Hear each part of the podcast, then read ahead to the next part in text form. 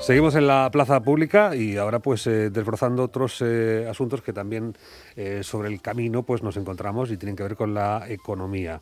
Esa tertulia económica que hoy vamos a realizar con una incorporación, la de Fernando López, que es vicepresidente de RDC. todo lo que tiene que ver además con la responsabilidad social corporativa lo conoce a la perfección. Don Fernando, un saludo, ¿qué tal? Buenos días. Gusto, gracias por acompañarnos en este análisis sobre la actualidad económica. Encantado, muchas gracias. Y creo que también podemos sumar eh, a Francisco Col, eh, economista también eh, titular de este equipo, que ya tenemos en línea. Don Francisco, un saludo. Hola, Adolfo, buenos días. Conocías a Fernando, ¿no? Eh, pues es que la cosa es que me incorporé a la, con, la telecomunicación, me incorporé un poco tarde y no sé la persona que me acompaña. Ah, bueno, pues entonces, entonces, entonces, mejor, porque así, así no hay posibilidad de confabularos. ¿eh? ¿Eh? Hoy mandamos un saludo también en ausencia a Ginés García, el presidente de AGE, que, que está en sus quehaceres. Bueno, ¿cómo, ¿cómo, vemos el asunto? La, política está ahora teniéndolo todo y supongo que de esto pues también sacaremos consecuencias en el ámbito de lo económico, ¿no? Empecemos por Fernando. Bueno, lo primero es saludar a Fran, Fernando López, tu vicepresidente de tu asociación de jóvenes empresarios. Por supuesto.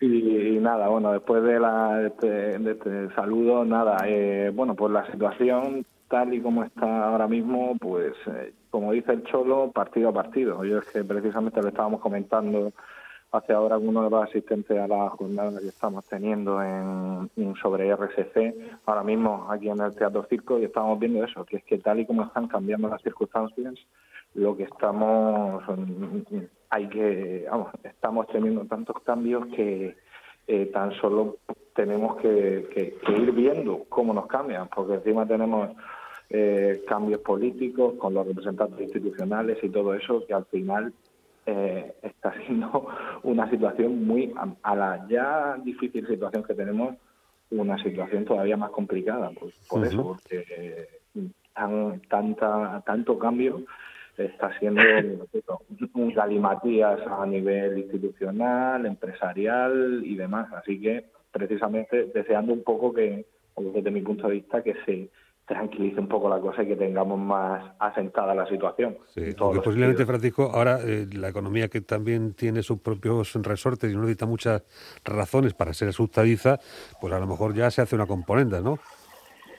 Efectivamente, Adolfo, yo lo he dicho en numerosas ocasiones y yo creo que, Fernando lo ha explicado muy bien para que la gente lo entienda. Eh, lo hemos dicho en numerosas ocasiones, lo que más penaliza la economía es la incertidumbre y en este sentido pues estábamos hablando de un escenario de pandemia el cual nos dejaba una incertidumbre pasmosa en, la, en lo que viene a ser en la economía. Si a esto le sumamos en la actitud que están adoptando los cargos políticos en estos momentos, los responsables políticos en nuestro país, pues estamos hablando de una situación en la cual ya estamos hablando del colmo, ¿no?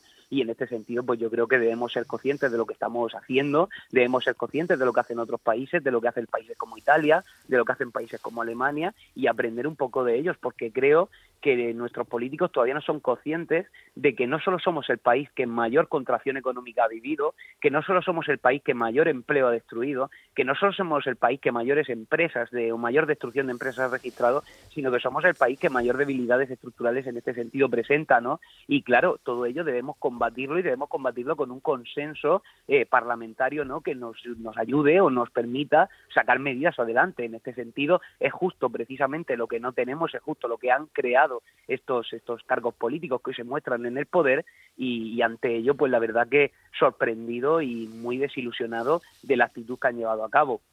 Y Adolfo digo una cosa, o sea, hace unos meses decía que en estos momentos no es momento de pedir mociones de censura a nadie. Eh, yo soy una persona eh, liberal y que en numerosas ocasiones he estado en contra de las posturas que ha adoptado el Partido Socialista y Unidas Podemos, pero desde el primer minuto, desde el minuto uno dije que no es momento de poner palos en las ruedas para frenar a nadie. Tenemos que sacar en estos momentos adelante las reformas y lo principal en la sociedad. Por eso dije que no era momento de atacar al presidente del gobierno Sánchez en este sentido para echarlo del gobierno, sino cuestionar, pues en estos momentos las políticas que se adoptan aquí. Quiero decir lo mismo para Murcia y en este sentido creo que una moción de censura en estos momentos no era la mejor opción para salvar la economía. Como digo, somos el país que menos capacidad tiene para aplicar respuestas, ¿no? Y en este sentido las respuestas van a venir por parte de Europa. Si no tenemos un gobierno que saque adelante esas reformas, que no tenemos un gobierno que saque adelante, por así decirlo, la llegada de las ayudas europeas, este país no va a mm. salir de la crisis como sí lo están haciendo otros países. Y esto que estoy diciendo no lo digo yo, no es opinión. Esto se recoge en los indicadores adelantados de la OCDE,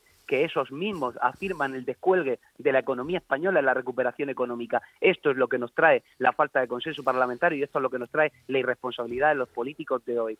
Por eso mismo quiero dejarlo muy claro, puesto que no tenemos que seguir permitiendo más incertidumbre en un escenario como el actual, donde la incertidumbre, pues en este sentido, eh, sobra, por así decirlo.